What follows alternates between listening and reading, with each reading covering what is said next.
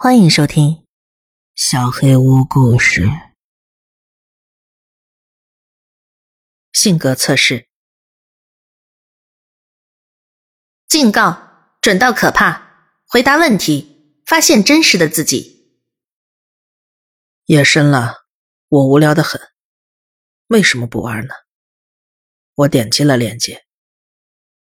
说明：选择最能准确描述你的答案。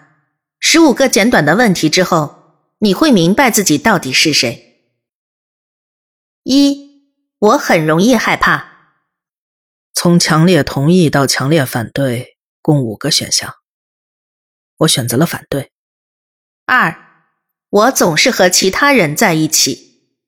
我大部分时间都一个人待在房间里，强烈反对。三，我警惕自己周围的环境。我经常戴着耳机，周围环境不太关心。反对。四，我一个人住。啊，我不想要室友。强烈同意。五，如果我被监视了，我会察觉的。我眉头不自觉皱了一下。什么呀？想吓唬我？哼，我不可能上当的。强烈同意。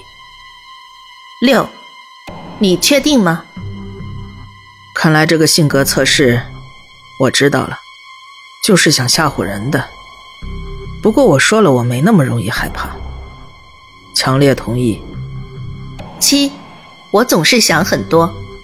没有啊，反对。八，我的想象力非常丰富。多多少少吧。同意。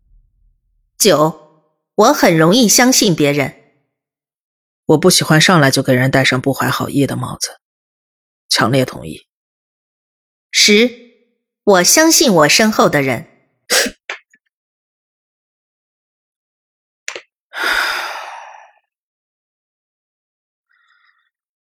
我第一时间回头去看，空荡荡的门口，空荡荡的走廊。居然让这破测试成功了，卑鄙！强烈反对。十一，我擅长跑步。强烈反对。十二，我有打架的经验。强烈反对。这问题能测出什么性格倾向啊？十三，我喜欢和陌生人见面。不太喜欢，我更喜欢独处。反对。十四。我现在一个人在家，啊，不然呢？强烈同意。十五，你确定吗？哼，强烈同意。没有问题了，提交答案。请稍等，我们正在处理您的结果。这都什么破题目啊！我想起有个测试，做了半天，说我喜欢喝水。一会儿发给我朋友试试，那帮胆小鬼，我就猜这测试最后会暗示我家里有鬼什么的。看看结果吧。贞子，加椰子，加在百分之十，加在百分之六十四，加在完成。点击下方链接查看您的测试结果。唉，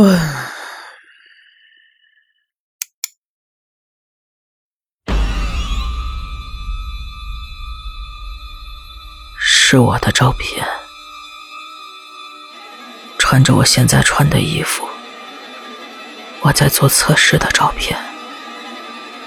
屏幕上展示的是我在做第十道题的时候，摄像机的角度。在我的正后方，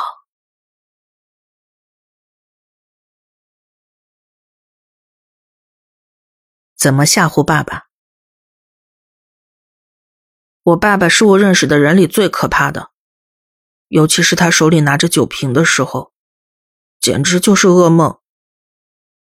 他的皮带发出的噼啪声，还有跟狮吼一样的大嗓门，我只能像刚出生的小狗一样躲在角落里。有天晚上，我翻来覆去想找个舒服的姿势睡觉的时候，想到了一个好点子。或许我再也不用担惊受怕了。我要吓唬吓唬爸爸。他可能不知道他让我们这么害怕，但要是我像他那样去吓唬他，他应该能体会到的。然后稍微改变一下吧。我试了各种各样的办法，直接吓唬他。我躲在门后，然后跳出来扑过去。他连眼皮都没动一下。我在马桶里放了一条玩具蛇，结果却被胖揍了一顿。最后，我想到了一个好主意。我要倒光他的酒。我知道人在找不到自己喜欢的东西的时候会害怕的，所以我一瓶一瓶把他的酒全都倒进了厨房的水槽里，然后激动的等着他的反应。我知道他这次肯定会害怕的。那天晚上，我记得爸爸发现了空瓶子，但是他比以前任何一次都要生气。我记得他把所有的家具全都砸烂了。我记得他冲进了我的房间。我记得他两只手掐住了我的脖子，然后眼前就只有黑色了。但我还是成功了，我那天的努力得到了回报。直到现在，爸爸还一直生活在恐惧之中。我一直都在观察他，他一直都那么紧张，那么胆怯。每次我去看他，他的脸都会变得煞白。身体就像我以前一样，一直抖个不停，他还会冒冷汗。我把爸爸吓得魂不附体。我换个说法，你应该能够感受的更直观一些，就像他见鬼了一样。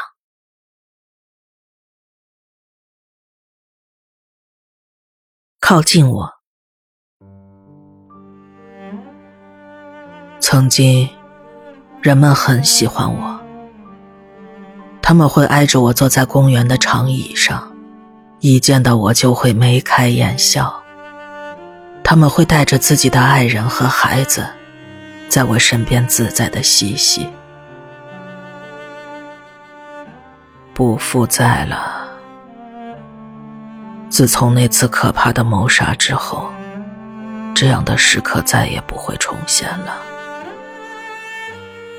现在他们为了避开我而选择穿过马路，即使他们看了我一眼，那眼神也是嫌恶的。我希望自己能告诉他们我有多难过。当然，没有人责怪我，这不是我的错。他们都知道，这不是我的错。但是现在。他们甚至不愿意看我一眼，我好孤独。老天呐，我愿意付出自己的一切，只求有人在我的陪伴下享用午餐。曾几何时，这是多么理所当然的小事啊！我不得不看着他死去。他们把他吊死了。他们走的时候，他甚至还没有咽气。我看着他眼睛里生命的火光逐渐散去，看着他脸上的痛苦和绝望逐渐凝固，而我却无能为力。那恐惧的眼神将萦绕我的余生。我多想伸手去救他，我想给警察指认凶手，看着那些可怕的罪犯老死在监狱里，但是我做不到，永远都做不到。我无法控制自己的树枝向何处弯曲，而我的树叶只能在风中沙沙作响。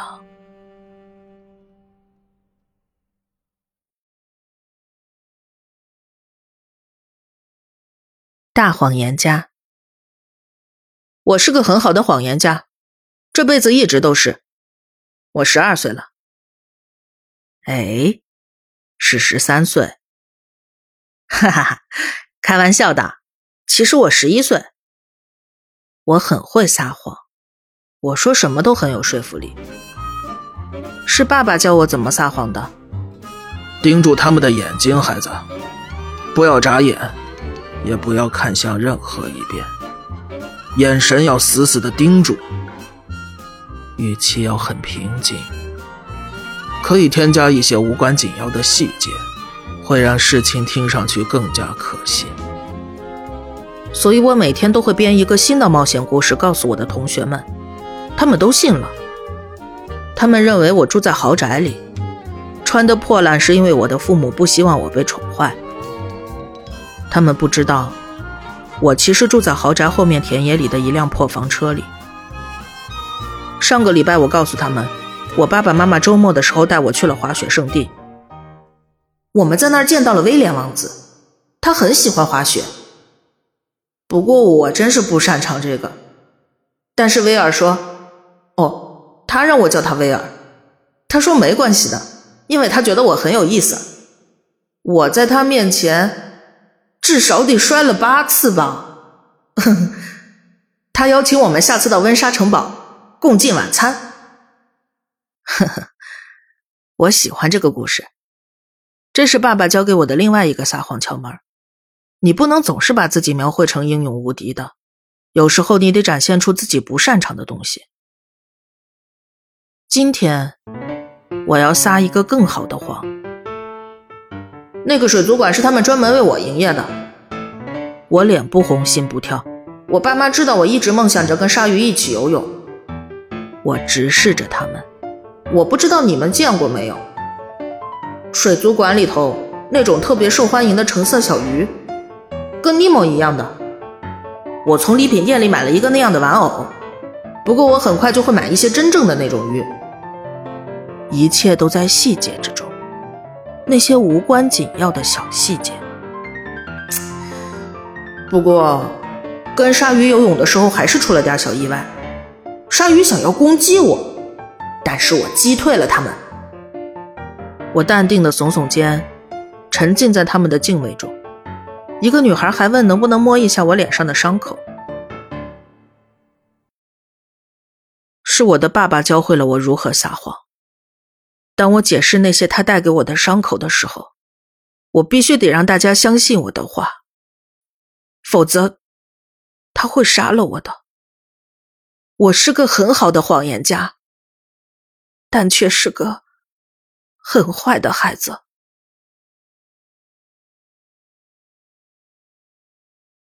六千五百种。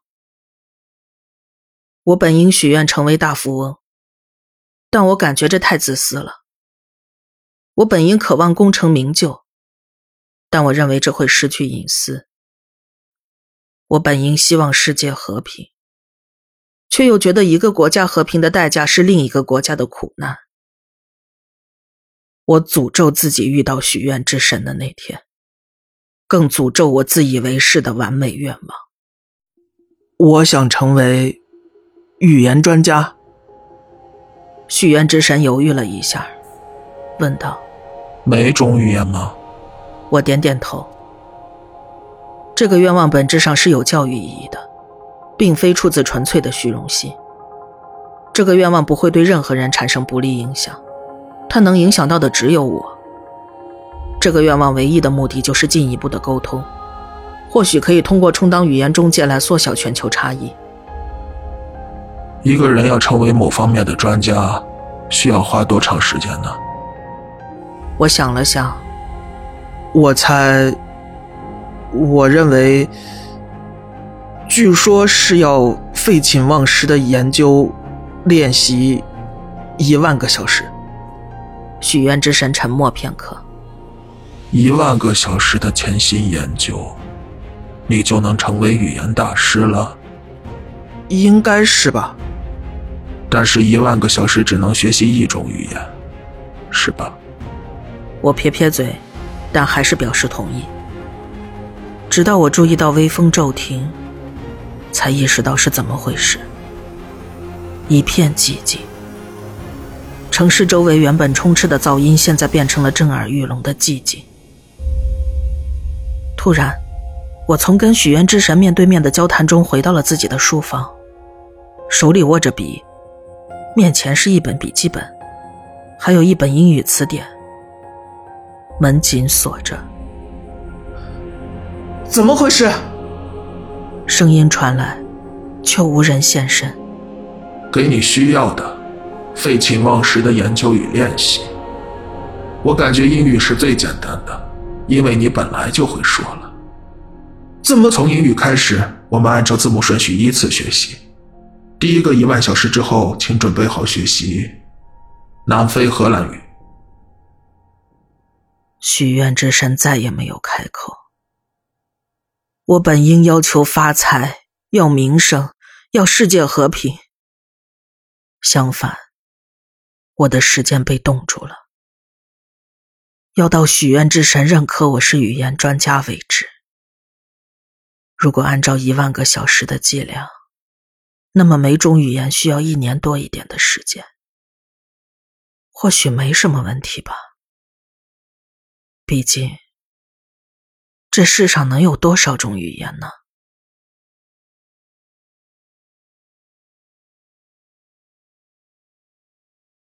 今天的最后一个故事，我不建议状态不好的人听。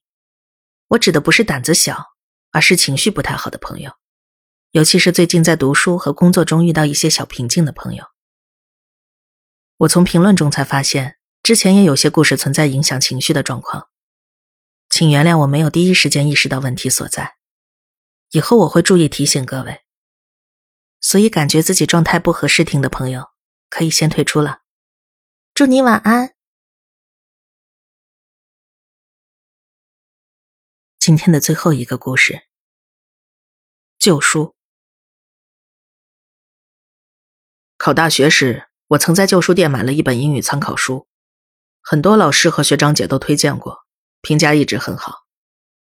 我买的这本书页有点泛黄了，角落也有点破损，但上面几乎没有乱涂乱画，而且非常便宜。那时候我习惯用随身听听着英语对话入睡。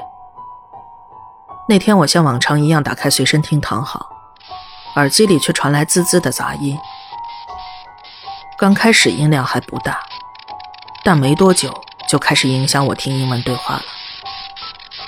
随身听刚买没多久，不会这么快就坏了吧？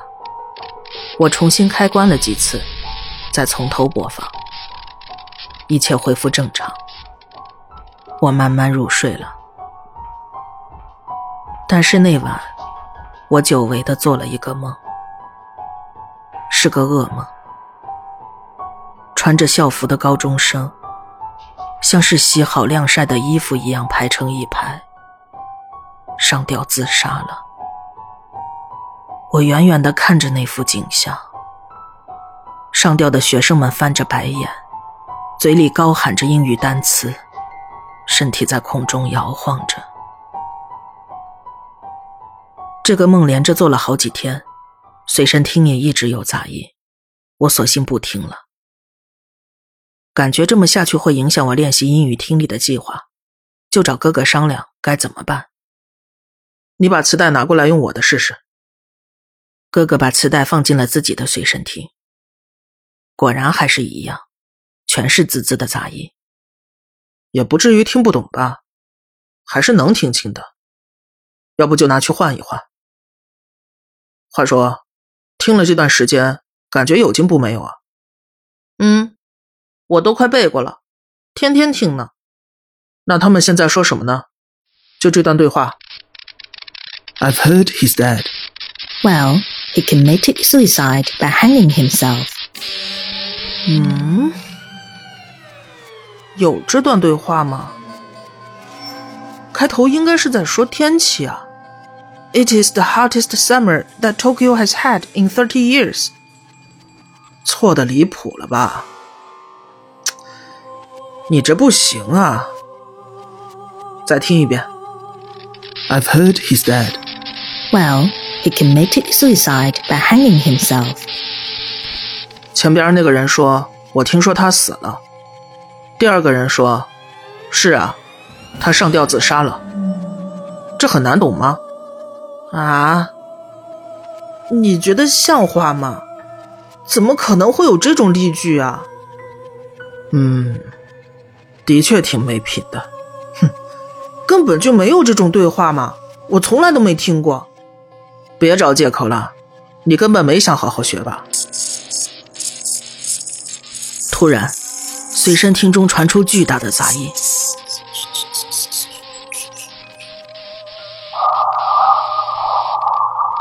这就像是人的笑声。这个杂音怎么像是人发出来的？哥，很奇怪啊。自从我买了那本书之后，就开始有怪事了。我跑回房间，把那本书找出来交给哥哥。看着挺普通啊。哥哥随手翻了翻，不对。就是我买书那天开始有杂音的，我还做了噩梦。你压力太大了吧？哥哥边翻着书边说：“刚才那个杂音也没事。”此时，书皮已经被他取了下来，上边有各式各样的字迹。已经累了，到此为止吧。再考不上的话，只能去死了。大学去死吧，爸爸！我恨这场考试。去死！这十八年来从来没有幸福，对不起。去死！再见。考生们的诅咒写满了树皮的内侧。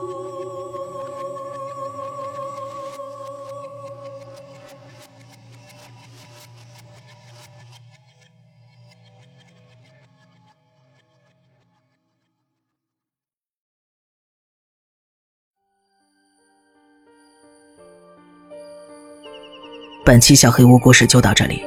如果你做噩梦的话，没有关系，我会来把它吃掉的。我是小黑屋的墨，那我们梦里再见了。